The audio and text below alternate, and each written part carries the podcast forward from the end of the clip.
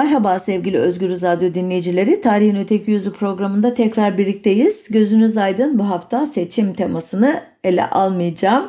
Geçtiğimiz haftalarda Fazıl Sayın Ayten Mutlu'nun şiiri üzerine bestelediği 100. yıl marşı dolayısıyla yapılan tartışmalar sırasında karar verdiğim bir programla karşınızdayım. Bu marşla ilgili tartışmaları hatırlıyorsunuzdur. Oralara hiç girmeyeceğim doğrudan e, marş denilen bu müzik formunun hikayesiyle başlayacağım. Sözlüklerde askerlikte yürüyüşe geçmek için verilen komut, yürüyüş buyruğu ve yürüyen bir kimsenin ya da topluluğun adımlarına uygun olarak yürürken çalınan ya da söylenen müzik parçası olarak tarif ediliyor. İtalyanca, Fransızca, Almanca, İngilizce gibi sözcüklerde yürümek fiili için kullanılan e, marş, marşiye, marsiye gibi e, terimler de zaten bu e, ismin kökenini oluşturuyor. Marşlar çoğunlukla dört dörtlük olurmuş. Bazen iki dörtlük, iki ikilik ölçülerde olurmuş. İtiraf ediyorum tam olarak bunlar neyi anlatıyor bilemiyorum. E, ve tarih boyunca da aşağı yukarı e, marş denen e, türün e, yapısında bir değişiklik olmamış. Dünya e, müzik tarihinde notaya alınmış en eski marşın Orbe tarafından 1589'da bestelenen Orkestrofi adlı eser olduğu söyleniyor.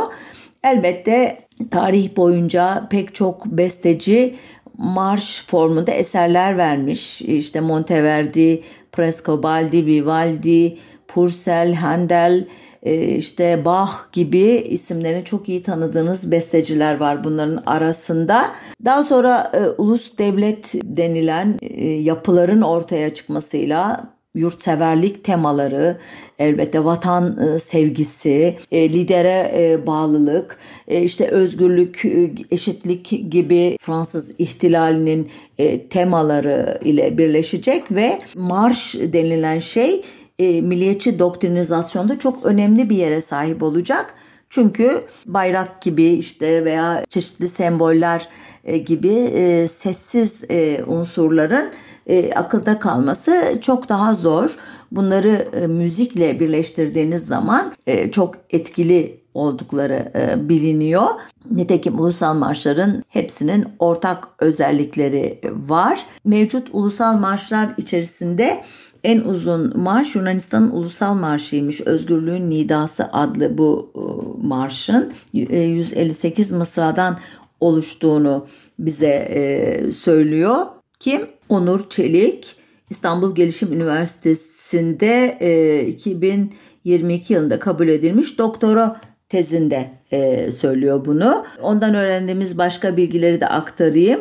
E, genel olarak 16 mısra imiş Avrupa'nın e, 15 ülkesinin ulusal marşlarının uzunluğu. Bu açıdan Yunanistan marşı çok çok uzun bir marş.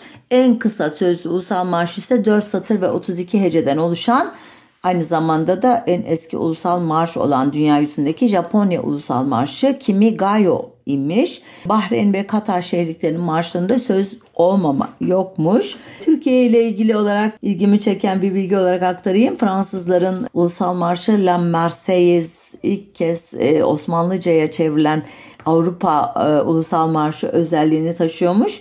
Namık Kemal'in Hürriyet adlı makalesinde ve e, Vatan ve Silistre adlı eserlerinde karşımıza çıkıyormuş bu. 2872'dir Vatan ve Silistre'nin ilk e, temsili. Onun dışında tezde çok ilginç bilgiler var ama ben e, başka kaynaklardan derlediğim yerli ve milli bilgilere sizi taşıyacağım. Elbette batı formu marş ama bunu bazı milliyetçi araştırmacılar kendilerine yedirememiş olmalılar ki örneğin Mahmut Ragıp Köse Mihal Türkiye-Avrupa Musiki Münasebetleri adlı e, makalesinde şöyle bir e, bilgi ile ne diyelim ters yüz etmeye çalışıyor. Diyor ki eski Çin kaynaklarının yazdığına göre milattan iki asır öncelerine kadar Çinliler muharebede musiki kullanırlardı. Fakat Türkistanlıların harp çalgıları daha çeşitliydi. Milattan önceki 115 ila 138 yıllarında Fergana'ya veya Baktriyan'a kadar gelen Çin general ve siyasetçisi Shang Qian dönüşte Türkistan asker çalgılarını da Çin'e götürdü. Bunlar Tatar borusu, ağaç kabuğundan yapılıp üzerinde parmak delikleri bulunan ve ileri ağzı deve boynu gibi eğri başka bir Tatar üfleme çalgısı ve çift düdüklü bir ağız sazından ibaretti. Ses veren ağzı deve boynu gibi eğri üstünde perde delikleri bulunan ve huakya dedikleri Tatar korneti Moğol orkestrasında da kullanılıyordu. Burada fark etmişsinizdir her zaman e, kültür e, üreten ülke olarak tarif edilen Çin bu sefer kültür alan ülke olarak e, betimlenmiş. Tatarlar Türkleştirilmiş bir anlamda ve bir orkestradan söz edilerek anakronizm yapılmış ama e, ilginç bilgiler, e, sevimli anakronizmler itiraz etmeyip ilerleyelim. Etem Üngör yine müzik tarihi konusunda eserler vermiş bir kişi. O Selçuklu hükümdarlarından 2. Gıyasettin Mesut Ertuğrul Gazi'nin oğlu Osman Bey'e 1289 yılında İstiklal Fermanı ile beraber tu, bayrak, zil, boru, davul ve nekkare göndermişti. Bunları Osman Bey törenle karşıladı ve hürmet ifadesi olarak ayakta dinledi diyor. Halbuki Haşmet Altın Ölçek askeri musiki geleneği ve mehterhanenin bir kurum olarak yerleşme süresi adlı makalesinde bana da daha mantıklı gelen şu cümleleri kuruyor. Savaşlarda zurna yerine ezgiyi seslendirmede hiçbir kıvrak yeteneği olmayan, sadece işaret vermek amacıyla pirinçten yapılmış nefir veya buk adı verilen uzun boruların kullanılmış olduğu düşünülürse savaş musikisinin melodik yapısından yoksun, askerlere sadece işaret ve komut veren davul ve boruların ritmik gürültüsünden oluştuğunu düşünebiliriz. Yani ortada biraz önce batıdaki hikayesini anlattığım türden bir marş oluşumu yok. Bunun yerli versiyonu diyebileceğimiz bir şey dahi yok. Ancak iddiaya göre 1543 yılında İstanbul'a e, Avrupa'dan bir klasik e, müzik topluluğu gelmiş. Topkapı Sarayı'nda Kanuni Sultan Süleyman'a bir konser vermiş. Kanuni de ruhu okşayıcı bulmuş müziği ama orduların disiplinini bozacağından endişe ederek de müzisyenleri geri göndermiş. Dua etsinler geri göndermiş yoksa boyunlarını da vurdurabilirdi yani olmayacak şey değil. Bu anekdotla e, koca Osmanlı tarihinin klasik dönemi tamamlanıyor. Çünkü başka bir örnek yok. Ta ne zamana kadar? 3. E, Selim ya da 1. Mahmut dönemine kadar 3. Selim'den de önce ama nedir o dönem 1730-1754 arası ki 18. yüzyıla geleceğiz kanuni döneminin üstüne ee, yaklaşık kaç yıl 200 yıl geçmesi gerekecek. Bu konudaki bilgileri de Uşak Üniversitesi Sosyal Bilimler Enstitüsü'nden 2010 yılında yüksek lisans tezini kabul ettiren Onur Altıntuğ'un tezinden e, derledim. Onur Altıntuğ e, Başbakanlık Osmanlı Arşivinde e, Osmanlı padişahlarına ithaf edilmiş, hediye edilmiş, onlar için bestelenmiş 90'a yakın marşın bilgisine ulaşmış. Ancak sadece ikisinin notasını bulmuş. Diyor ki ya kayboldular ya da e, özel arşivlerde bulmamız gerekecek onları. Gerçekten üzücü bir durum. 18. yüzyıl artık modernleşmenin başladığı çağ. E, 1. Mahmut değilse bile 3. E, Selim 1789-1807 yılları arasında hüküm sürmüş olan bir e, padişah ve ilk kez bir opera e, bestesini dinlemiş bir padişah olarak geçmiş tarihe. Kaynaklarda bulamadım bu operanın adını. Birinci Mahmut dönemini aslında anmıştım demin. Niye üçüncü Selim'e geçtim birden özür dilerim. Bu dönem önemli çünkü Yeniçeri Marşı e, Osmanlı Devlet tarihinde bilinen en eski marş e, sayılabilir. 1737-1738 yılları arasında İstanbul'a gelen e, De Blanville adlı bir Fransız tarafından notaya alınmış ve 1767 yılında da Paris'te yayımlanmış. İkinci Mahmut dönemi e, konumuz açısından çok e, önemli. İkinci Mahmut'un yenilikçiliğinden işte onun hamlelerinden falan söz etmeyeceğim. Doğrudan konumuzla ilgili e, yana geçeceğim. Bu e, Yan e, Yeniçeri Ocağı'nın 1826 Haziran'da lağvedilerek e, yerine e, Asakiri Mansure-i Muhammediye adlı ordunun kurulması İkinci Mahmut Yeniçeri Ocağı'nı e, kaldırırken onun bünyesindeki mehterhaneyi de kaldırıyor ve öyle bir kaldırma ki bu muhtemelen varsa bazı notalar ve elbette var olduğundan emin olduğumuz güfteler de e, yok olacak. Adeta Yeniçeri müziği denilen türe baltayı vuracak ikinci Mahmut. Buna karşılık e, yeni orduda Nizamı Cedid e, ordularında Avrupa tipi bandolar e, kuracak. Bunun için görevlendirdiği kişiler e, Osmanlı ülkesine gelen bazı Fransız subaylardan e, borozan ve trompet çalmayı öğrenen süvari borozancısı Vaybelim Ahmet Ağa ile trompetçi Ahmet Usta'nın e, bandoda görev almak için seçilen Enderun subaylarına öğretmenlik e, yaptığı aktarılıyor. E, bu yetersiz oldu deniyor ama Emre Aracı sanıyorum e, Avusturya Milli Kütüphanesi'nde Ahmet A tarafından e, bestelenen Marche Militaire et Favorit du Grand Türk Mahmut II ad, adı ile kataloglanmış bir marş bestesi, notası bulmuş. Demek ki Ahmet Ağa'nın da elinden geliyormuş bu işler ama yetersiz bulundu diye e, anlatıyor kaynaklar ve İstanbul'da yaşayan e, Monsieur Manguel'e teklif edilmiş bandonun şefliği. O da e, yetersiz olunca sonunda e, Sardunya ve Piemonte krallığının İstanbul'daki temsilcisi Gropalo'ya e, başvurulmuş. Hüsrev Paşa görüşmüş bizzat kendisiyle. Onun önerisiyle İtalyan müzik insanı Giuseppe Donizetti e, gelmiş İstanbul'a 1828 tarihinde ve Osmanlı Saltanat Müzikaları Baş Ustakarı ünvanı ile e, saray teşkilatına katılmış ve Donizetti Paşa diye anılacak bu tarihten sonra. Gelişinin ertesi yılında 2. Mahmud'a ithaf ettiği e, Mahmudiye Marşı'nı besteliyor Donizetti Paşa.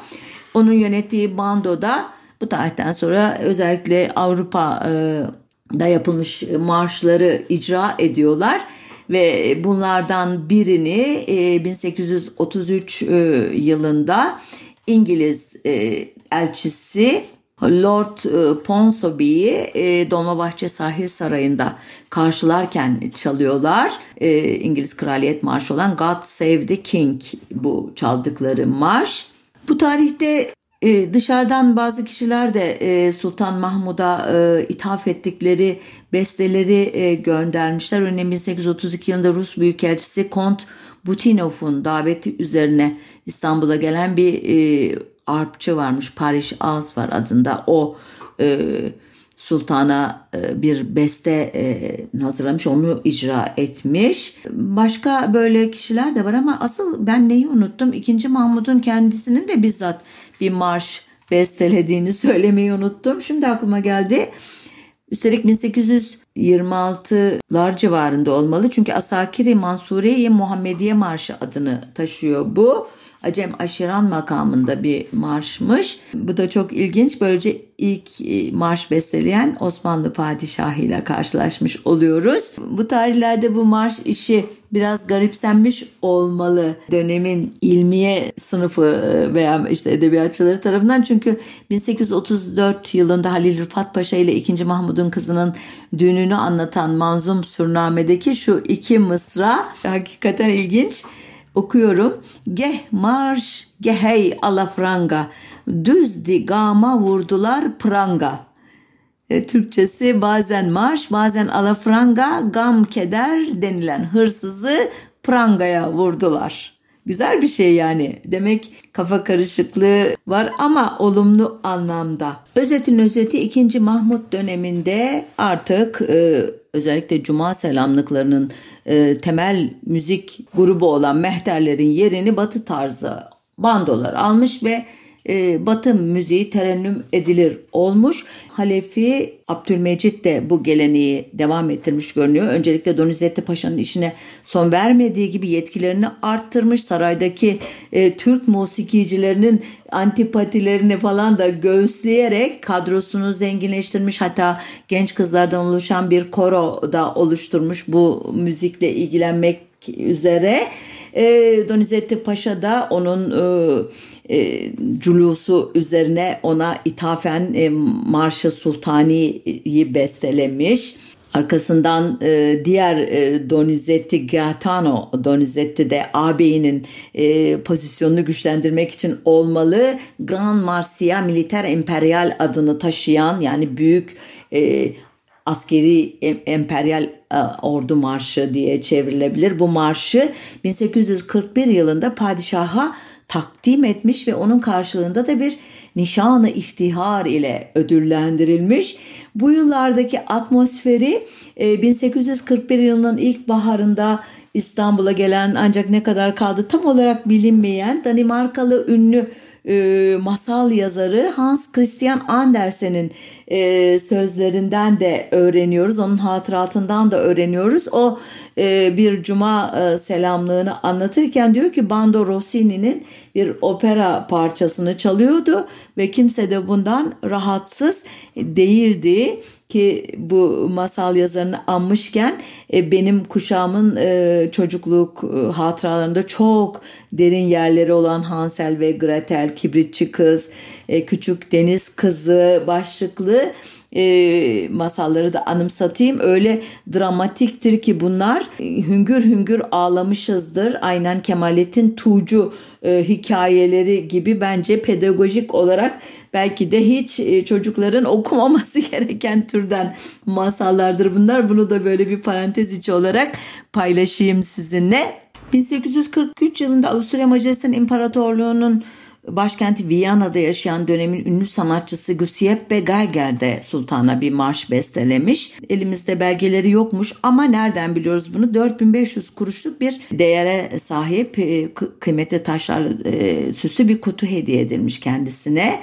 1847 yılında İstanbul'a gelen ünlü piyanist, besteci Franz Liszt de Abdülmecit huzurunda bir konser vermiş ve Donizetti Paşa'nın bestelemiş olduğu Mecidiye Marşı'ndan esinlenerek bestelediği Grand Phrase de la Marche adlı eseri takdim etmiş. O da bir nişanla e, ödüllendirilmiş ve nihayet 1849 yılında bu sefer Prusyalı bir e, şahıs Gunfleck adlı bir kişi tarafından beslenen Marşı Osmani e, padişaha sunulmuş. O da 500 kuruş kıymetinde bir yüzükle ödüllendirilmiş.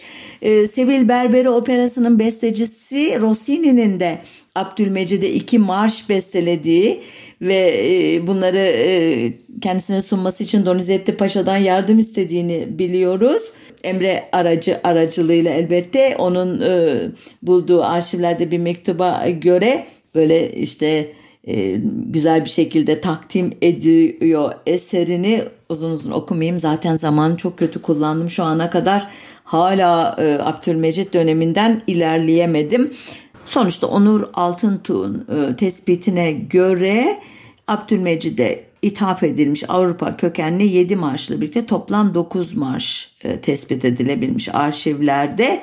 Daha ayrıntı e, isteyen kendi de araştırabilir. Ulusal Tez Merkezi'ne girip bu tezi bulup okuyabilir. Onun halefi 1861'de tahta çıkan Abdülaziz e, o pek hoşlanmıyor Batı musikisinden e, hemen bando dışındaki diğer e, batı formlarını opera, operet, orkestra, bale eseri falan onların hepsini o etkinlikleri e, durdurarak gösteriyor bunu.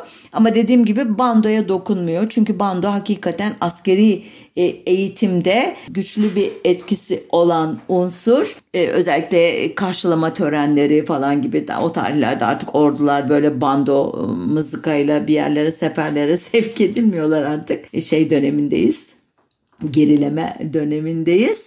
E, bu açıdan e, törensel anlamda bir etkileri var.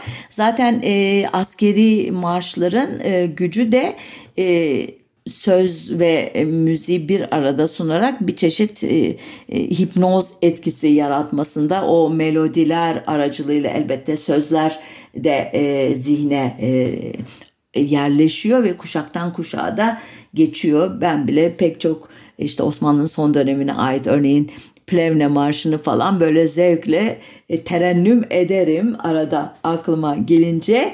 Ancak bu tarihe kadar ki e, e, marşların e, güfteleri yok, sözleri yok. İlk sözlü marşı biraz daha ileride e, anlatacağım size.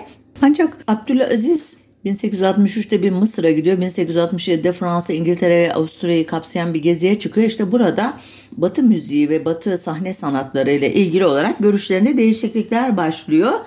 Ee, özellikle 1867'de İngiltere ziyareti sırasında Kraliçe Victoria tarafından Dover limanında karşılanırken e, onun e, bandosunun e, Aziziye marşını çalmış olması çok etkiliyor e, kendisini.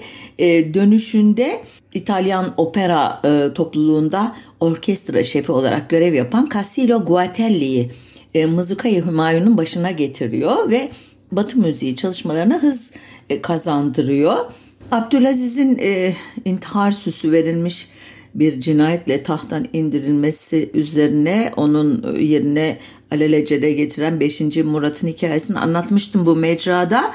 93 gün tahta kalacak ama daha da dramatiği 64 yıllık hayatına 28 yılını Çırağan Sarayı'nda bir nevi hapis e, olarak geçirecek 5. E, Murat.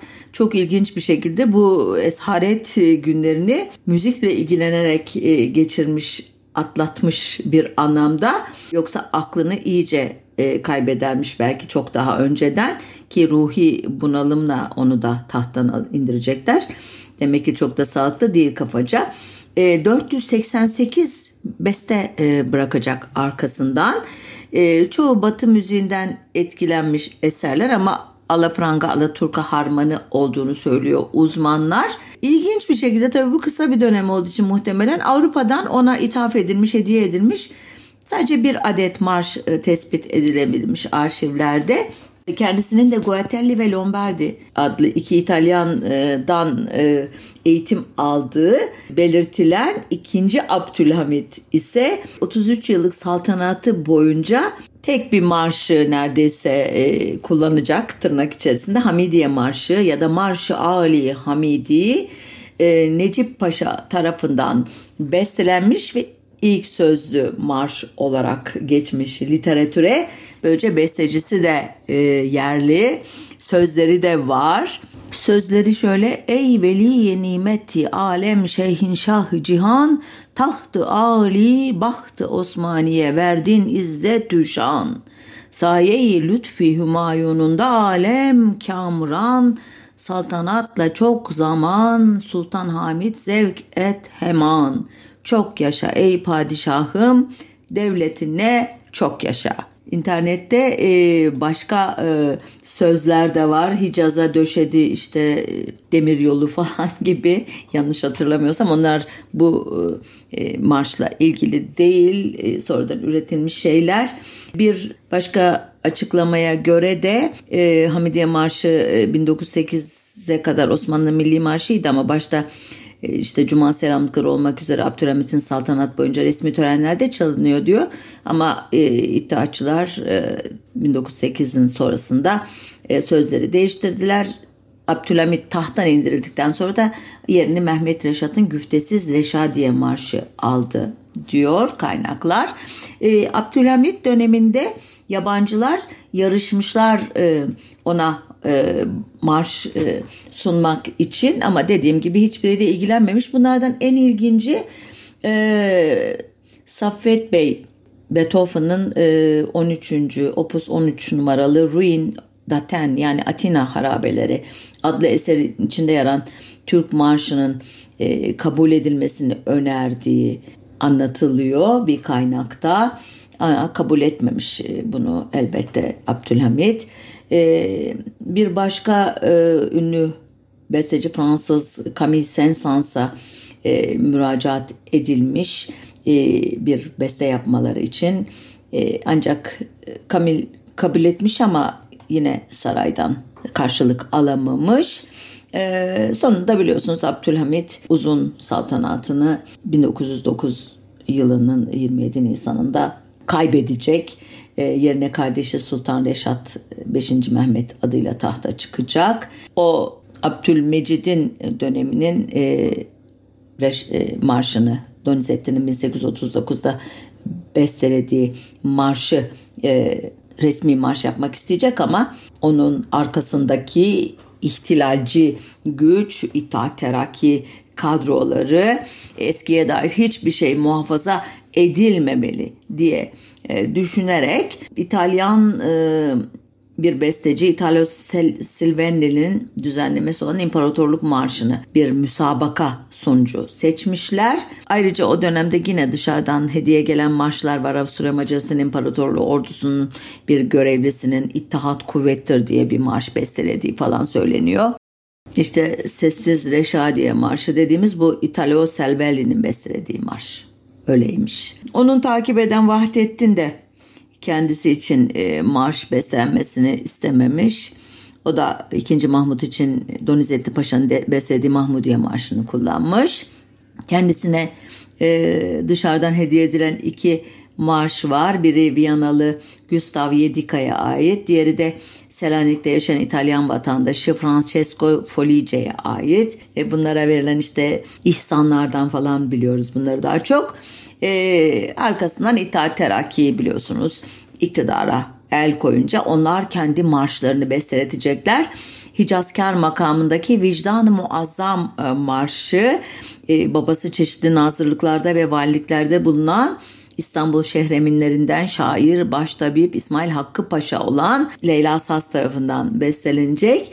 Güftesi ise Fehime Nüseyet'e ait olacak bu marşın. Eser Türk musikisiyle Batı musikisini meds eden nitelikte ama esas olarak Osmanlıcılık fikrinin müziğe uygulanması olarak niteleniyor bu e, sentez. Açıkçası ben hiç marş havası alamadım dinlediğimde. Siz dinleyin bakalım nasıl gelecek size. İttihatçıların e, ilk yıllarında 1909-1911 arasında Mızıkayı Hümayun e, ve diğer bando kuruluşları pek çok e, marş e, bestelemişler. Sevastopol Marşı, Hareket Ordusu Marşı, Osmanlılar Marşı, Hürriyet Şarkısı, Hürriyet Sancağını almış falan diye başlıklı marşlar kayıt altına alınmış. E, bu dönemde bestelenen en ünlü marş da Gazi Osman Paşa'nın 1877 yılında Osmanlı-Rus Savaşı'nın ilk aşamalarında kahramanlığı, işte direnişi ve şanlı savunmasını anlatıyor. Plevne e, kahramanı. Onun e, hikayesini anlatan bir marş ve ben hani başta da söyledim ya mırıldanırım arada Tuna nehri akmam diyor, etrafımı yıkmam diyor diye başlayan bu marş şanı büyük Osman Paşa Plevne'den çıkmam diyor e, devam ediyor. Baktım bunun e, bestekarı kim? E, buna dair bir bilgiyi biraz zor buldum. Eski Plevne Marşı adı altında Hafız Yaşar Bey ve Saz Heyeti tarafından seslendirilmiş kayıtlarda bestecisinin Mehmet Ali Bey olduğu söyleniyormuş. Fakat başka kaynaklar marşın sözlerinin Mitat Efendi'ye ve bestesinin de Ermeni Dikran Çuhacıyan'a ait olduğunu belirtiyor. Ee, bazı kaynaklarda da e, sözlerinin e, George Pera'ya, müziğinin Edward Taksim'e ait olduğu yazıyor. Dolayısıyla e, hani bu kişilerin bir kısmı da takma ismi falan diye de tereddüt ediliyor. E, kimdir bestecisi ve güftekar çok emin değiliz. E, makamı da Kürdi diye kaydedilmiş Wikipedia'da. Halbuki Kürdi makamı da o dönemin e, müzik e, literatüründe çok kullanılmıyor. Belki bu da sonradan e, atfedilmiş. Tonu da contristezza diye e, kaydedilmiş İtalyanca'da üzgünlük anlamına geliyormuş ki hakikaten marşla uyum içerisinde bu terminoloji. Ee, biraz ileriye atlayarak bu marşın 27 e, Mayıs 1960 darbesi döneminde de çok popüler olduğunu hatırlatayım. Hatta e, sözlerinin e, biraz değiştirilmiş şeklinin bulunduğu bir posta pulu basılacak. E, bu pulun üstünde aynı zamanda e, Menderes iktidarını protesto gösterileri sırasında öldürülen Toran Emeksiz'in vurulduktan sonra çekilen fotoğrafı da olacak. Bu e, tahrifat ne derseniz sözlere ilk orijinal sözler olur mu böyle olur mu evlat babayı vurur mu sizi millet hainleri bu dünya size kalır mı iken olur mu böyle olur mu kardeş kardeşi vurur mu kahrolası diktatörler bu dünya size kalır mı şekline dönüştürülmüş. Şimdi tekrar geriye dönüyorum. İttihatçılar döneminin bu e, milli kimliğin de yeni yeni şekillenmeye başladığı dönemde programın başında sözünü ettiğim üzere aynı Avrupa'daki gibi müziğin basitleştirilmiş bir e, formu e, üzerine inşa edilen bu marşlardan çok yararlandığını tahmin edebilirsiniz ve bu dönemde e, ilginç bir şekilde eski dönemin müzikleri de e, ne diyelim güncellenmiş bir anlamda bugün bizim Mehter Marşı diye sandığımız pek çok eser 1914'ten itibaren özellikle Cihan Harbi'ne girişle birlikte e, yaratılmak istenen o milli seferberlik duygusu ile eski Osmanlı döneminin o savaşçı e, ruhunun yeniden e, e, canlandırılması amacıyla kullanılmış. E, örneğin e, Ceddin Deden Nesin Baban Marşı e, Muallim İsmail Hakkı Bey tarafından ta 1917 yılında bestelenmiş. E, Segah makamındaki tarihi çevir marşı da 1930'larda Mehter Marşı geleneğini canlandıran Cemal Cümbüş e, tarafından beslenecek. E, biz bunu da örneğin Mehter Marşı olarak biliriz. Neden eski Mehter Marşlarını yeniden çaldırmamışlar derseniz 1826'da Yeniçeri Ocağı lağvedilirken Mehteran bölüğü kapatılırken bütün marşların varsa kayıtlı besteleri ve elbette muhtemelen var olan güfteleri de imha edilmiş. Yani elde herhangi bir şey olmayınca e, bu e, Hobsbawm'ın e, terminolojisiyle söylersek geleneğin yeniden icadı işine girişilmiş ve böylece e, itaatçılar eliyle e, tarih e, uzak bir e, dönemden alınarak canlandırılmış yeniden. Niye? Maksat milli duygulara e, dini motifler katarak onları pekiştirmek, güçlendirmek. E, hızlıca ilerliyoruz. Yine e, itaatçılar döneminin çok önemli bir ürünü e, bugün e, Cumhuriyet e, e, kuşaklarının özellikle benim kuşağımın e, çok iyi bildiği, çok sevdiği e, birkaç marştan biri olan Dağ başını duman almış Gümüşdere durmaz akar diye başlayan gençlik marşı. Bunun ne alakası var diyebilirsiniz İttihat Terakki dönemiyle. Bu marş aslında İsveçli besteci Felix Körling'e ait bir ormancı şarkısı. Marşın asıl adı da Tre Tralla de Jantor yani şakıyan üç genç kız adını taşıyor. Marşın millileştirilmesi 1900'lerin başında oluyor. İttihat ve Terakki Cemiyeti tarafından kurulan paramiliter Osmanlı Genç Derneklerinin e, e, onun mensupları gençlerin milli duygularının yoğunlaşması için Mektebi Sultani'nin idman hocalarından Selim Sırrı Bey müzik eğitimi için gittiği Stockholm'den dönerken e, bu duyduğu şarkıyı Türkçeleştirmek, Osmanlıcalaştırmak elbette e, geliyor ve bunun için e, İstanbul Erkek e, Muallim Mektebi Türkçe hocası Ali Ulvi Bey'e başvuruyor. Ali Ulvi Bey diyor ki bir gün okulun uygulama odalarından birinde çalışırken Selim Sırrı ziyaretime geldi. O günlerde pek gözlü olan bir İsveç marşı için yazmamı istedi. İstenilen güfte 4-4 veya 8 heceli olacaktı. Vakit geçirmeden çalışmaya koyuldum.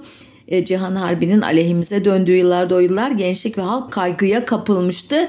Marş yazarken amacım bu havayı dağıtmak, gençlere azim, ümit ve kalp vermek idi.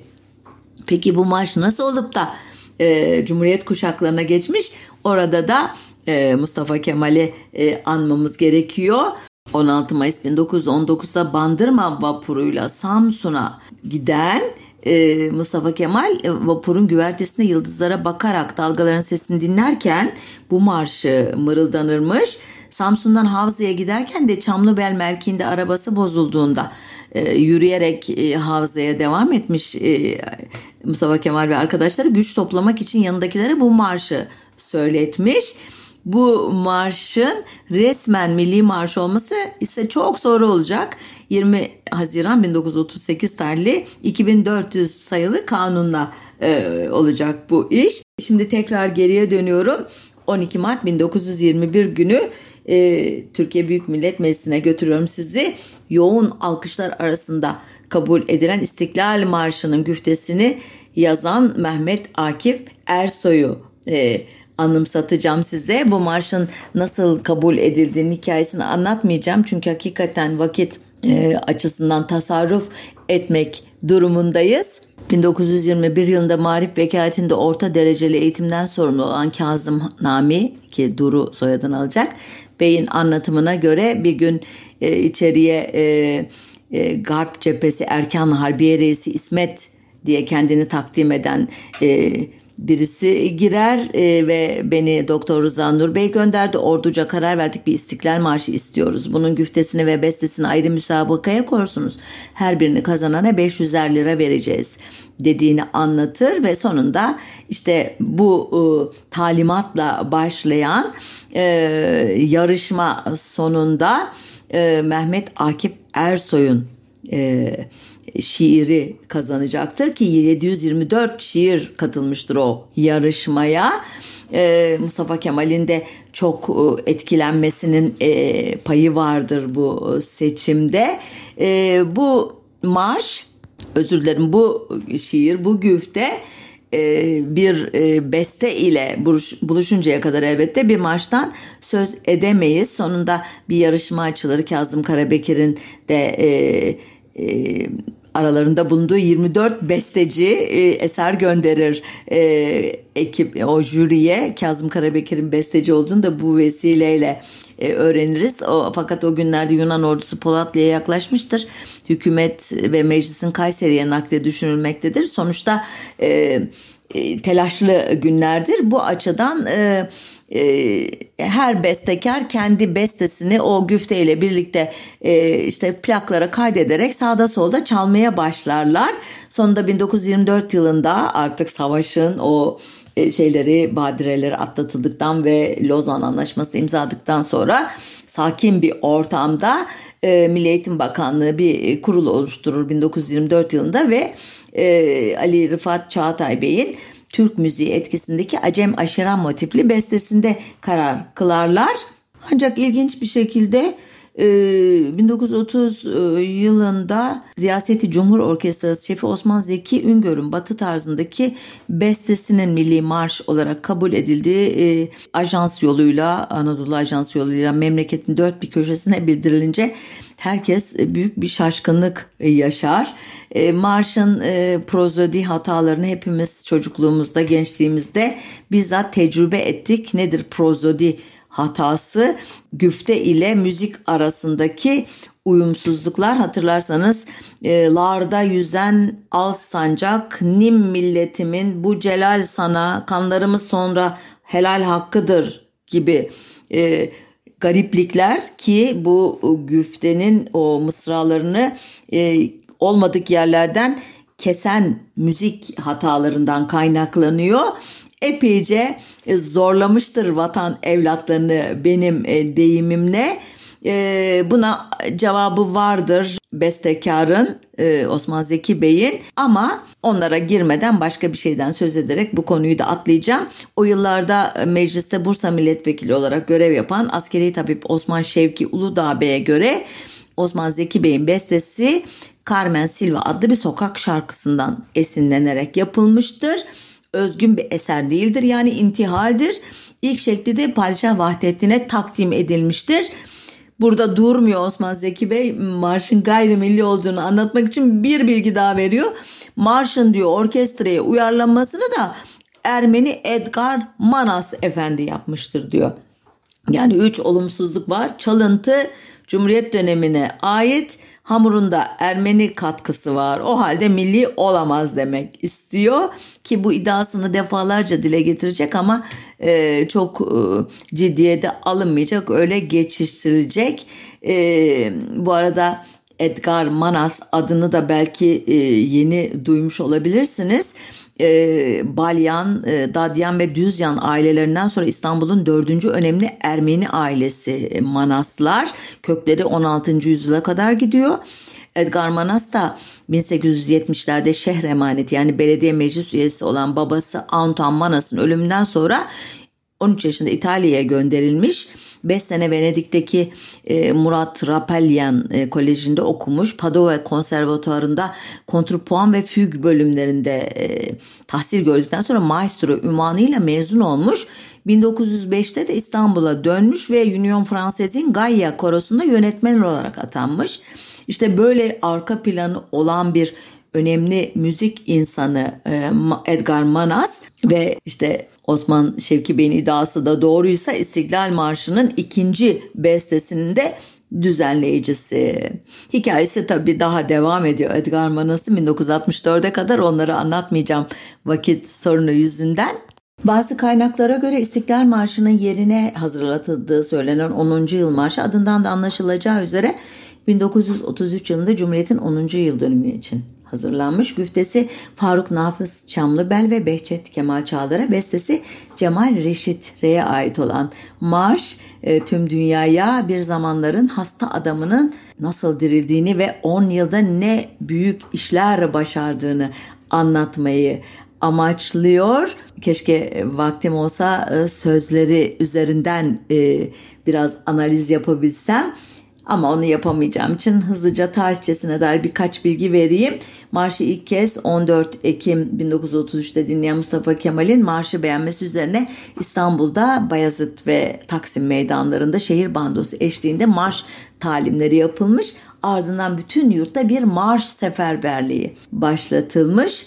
Ee, ancak 1940'larda e, çocukların ağzında hamama da gittik nalınla annem bizi yıkadı mis kokulu sabunla e, şekline dönüşen marş uzun süre kış uykusuna yatacak. Aradan yıllar geçecek ve o tarihe kadar doğru dürüst bir ikinci marş bestelenemediği için olsa gerek 1990'larda Güneydoğu Anadolu'yu, Doğu Anadolu'yu yani eski tarihi Kürdistan coğrafyasında kan gövdeyi götürürken Cumhuriyet'in bekasına ilişkin kuşkulara kapılanlar tarafından tozlu raflardan indirilecek ve yeniden dolaşıma sokulacak. Marşla ilgili söyleyeceğim bir şeyde e, İstiklal Marşı ile ilgili intihal iddiasında bulunan Osman Şevki Bey'in bu marşla ilgili de böyle bir iddiada bulunması ona göre Cemal Reşit Rey 10. yıl marşını librettosu yani güftesi ve bestesi ünlü yazar Jean-Jacques Rousseau'ya ait olan ve ilk kez 1752 yılında Kral 15. Louis'nin huzurunda sergilenen tek perdelik Le Devin du Village yani köy kahini adlı operanın J'ai perdu tout mon bonheur, j'ai perdu mon serviteur bütün saadetimi kaybettim, hizmetçimi kaybettim diye başlayan bölümünden esinlenmiş. Cemal Reşit Rey bu iddiaları uzun süre e, cevap vermiyor. Sonunda böyle bir operanın tek bir notasından bile haberi olmadığını söylüyor. Ancak e, işte benim şüphemi uyandıran e, ifadesi de bu oluyor. Çünkü Cemal Reşit Rey 1913 yılında yani Jean-Jacques Rousseau'nun 200. doğum yılı etkinliklerinin büyük bir e, gürültüyle düzenlendiği yıldan sadece bir yıl sonra ailecek Paris'e yerleşecek ve müzik eğitimde bu ülkede alacak. Dolayısıyla 200. yıl anmalama törenlerinde o e, operanın defalarca çalındığından eminim. Araştırmadım ama eminim. E, Cemal Reşit Rey gibi bir e, iyi kulağın e, üstün yeteneğin de bunu fark etmemiş olmasına doğrusu inanmam zor. Bence bunun yerine e, notalar üzerinden iki beste arasında hiçbir benzerlik olmadığını anlatabilirdi. Çünkü ben dinledim o mezurları hiç de benzetemedim açıkçası müzik kulağım tabii ne kadar vardır yoktur orayı orası tartışılır. Demiştim ya o tarih 1990'lara kadar doğru dürüst bir beste çalışması yapılamadı. Hakikaten öyle çok ilginç bir bilgiye rastladım e, kaynak taramasında. 1936 yılında e, diğer devletlerden marş e, örnekleri istenmiş. Buna ilk cevap veren de Almanya olmuş. Bir dizi e, nota ve plak göndermişler Türkiye'ye. Bu e, marşların e, isimlerini Türkçeleştirmiş e, o sözünü ettiğim e, tezlerden biri hatta adını da vereyim haksızlık yapmayayım. İstanbul Gelişim Üniversitesi'nde 2022 yılında kabul edilen doktora tezinin sahibi Onur Çelik. Ee, çok ilginç marşların adları Dalgalan Alman Bayrağı, Dalgalan Hitler Partisi'nin marşı, Genç İşçiler Marşı, Alman Ulusal Marşı eyvallah, Büyük Süngü Marşı, Alman İşçi Cephesi şarkısı, Silah Başına Yurttaş, Heil Hitler, Çelik Miğferlerin Resmi Marşı, SS kıtalarının marşları falan. Bunlar e, elbette beğenilmemiş anladığım kadarıyla ama böyle bir alışveriş olmuş iki ülke arasında ki o tarihlerde ve daha sonra da üretilen yerli marşların temaları da aslında çoğu zaman militer e, unsurlar taşıyor. Bayraklar, vatan, millet, Sakarya, düşman, ateş, e, top, gülle bu tür terimlerle dolu. Sivil e, alanda neler oluyor dersek 1973 yılında Cumhuriyet'in 50. yılı vesilesiyle bir beste ve güfte yarışması yapılacak ve sonunda e, Bekir Sıtkı Erdoğan'ın sözlerini yazdığı Necil Kazım Akses'in bestelediği e, müjdeler var yurdumun toprağına taşına erdi cumhuriyetim 50 şeref yaşına diye başlayan marş kabul edilecek. Bu marşı e, çok az e, terennüm ettiğimizi tahmin ediyorum. Hiçbirimizin ezberinde yoktur. 10. yıl marşına hiç benzemez örneğin kolektif hafızadaki yeri. E, Uğur Mumcu'nun Sakıncalı Piyade adlı kitabında rastladığım bir anekdotu da aktarayım. Diyor ki Mumcu bir gün marşı ezberlemek için sorguya çekilen erlerden biri yaşasın soylu gencim, hür benliğim diyecekken yanlışlıkla yaşasın solcu gencim, hür benliğim deyince kıyamet koptu diyor. O tarihlerde e, Türkiye'de biliyorsunuz e, sağda ve solda gençlik e, büyük bir örgütlenme içinde çoğu silahlı e, çatışmalar e, e, baş göstermiş durumda ve her örgütün kendine has bir marşı var. Bunları sizler daha iyi biliyorsunuzdur belki. İşte e, Canım Nur Hak Dağı'nda, 71 sıcağında Canım Nur Hak Dağı'nda veya bu meydanda cengimiz var. Türkiye dağlarında çiçekler açar, aldırma gönül aldırma, gün doğdu, işte geliyoruz zincirleri kıra kıra hey 1 e, Mayıs Marşı elbette, Enternasyonel Marşı, işte e, Bella Cia ya da Bella Ciao diye marş bunlar hep söyleniyor solda. Sağ kanatta mehter marşları e, formunda çeşitli e, marşları söylüyorlar. Bunlar arasında en ünlüsü biliyorsunuz ülkücülerin söylerken gözlerini yaşartan Çırpınırdı Karadeniz Bakıp Türk'ün Bayrağına adlı eser ki bu 18. Ee, yüzyılda yaşamış Sayat Nova adlı Ermeni sanatçının Kamança adlı şarkısının Türkçesi 1974 ee, yılında Kıbrıs Barış Harekatı'dan sonra bir Yahudi şarkısına Türkçe sözler yazmış olan e, Ayten Alpman'ın ünlü Memleketim şarkısı da 1980 darbesi sonrasında solcu mahkumları millileştirmek için marş niyetine binlerce kez çalındığı için bugün pek çok eski mahkum solcu mahkum elbette bu şarkının adını duyduğunda bile ciddi bir gerginlik yaşıyor. E, on binlerce Fenerbahçelinin coşkuyla söylediği Yaşa Fenerbahçe Marşı Franco dönemine ait faşist küfteli Viva es la España, Yaşa İspanya adlı marştan e, e, üretilmiş ve bugün İspanya'da da pek çok solcu bunu duyunca tüyleri diken diken oluyor. 1998 yılı Cumhuriyet'in 75. E, yılı için marş sipariş edildiğinde e, adlarını şimdi saysam çok önemli e, edebiyatçıların falan e, katıldığını görüyoruz. Ancak sonunda kimin seçtiği belli olmayan bir marş seçiliyor. Güftesi e, İhsan Özkaynak, bestesi Nejat Baş Eğmezler'e ait. E, selam yüce milletim, selam ebedi yurdum, selam şanlı bayrağım, selam kahraman ordum, bin yaşasın milletim, bin yaşasın devletim, 75. yıla erdi cumhuriyetim diye başlayan bu marşı hiçbirinizin bilmediğine kalıbımı basarım deyip böyle iddialı bir cümle kurayım ve Programı da bugün e, özellikle e, Kemalist ulusalcı çevrelerin dilinden düşmeyen İzmir Marşı ile bitireyim. Bu marşın İzmir'in e, 9 Eylül 1922'de e, Mustafa Kemal'in e, başkomutanlığındaki ordular tarafından geri alınmasına ithafen e, yazılıp bestelendiğine ilişkin yaygın görüş var. İzmir Belediyesi mesela Büyükşehir Belediyesi marşın 1923 yılında Alman besteci Kurt Strigler tarafından bestelendiğini, e, söz yazarının Mustafa Mermi olduğunu, notalarının uzun bir süre kayıp olarak kaldığını ve 2007 yılında bulunduğunu belirtiyor sitesinde. Bu bilgiler muhtemelen doğru değil çünkü sözsüz olarak İzmir Marşı adıyla 1907 ve 1908 tarihli kayıtları var ve bugün söylenen marşa da hiç benzemiyor bunlar. Ee, başka iddialar da var. Ee, İzzettin Hümayi Elçioğlu tarafından 1914 Sarıkamış faciasından sonraki duygu ile bestelendiğini söyleyenler var. Bir iddiaya göre 23 Temmuz 7 Ağustos 1919 arasında toplanan Erzurum Kongresi sırasında e, Albayrak Okulu öğrencileri tarafından Mustafa Kemal'in huzurunda okunan Erzurum Marşı aslında bu. Ve e, müziği de e, Kafkasya'da sözlü İzmir Marşı'nın müziğiyle aynı olup e, sözleri e, kongreyi düzenleyen e, Cevat Dursunoğlu'nun kardeşi Müştak Sıtkı Dursunoğlu'na ait diyor bazı yazarlar.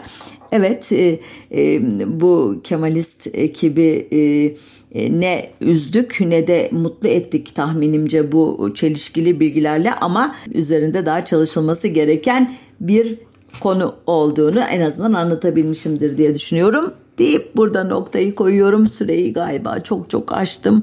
Ee, hoşça kalın. Tekrar buluşmak üzere. Ee, sağlıcakla kalın.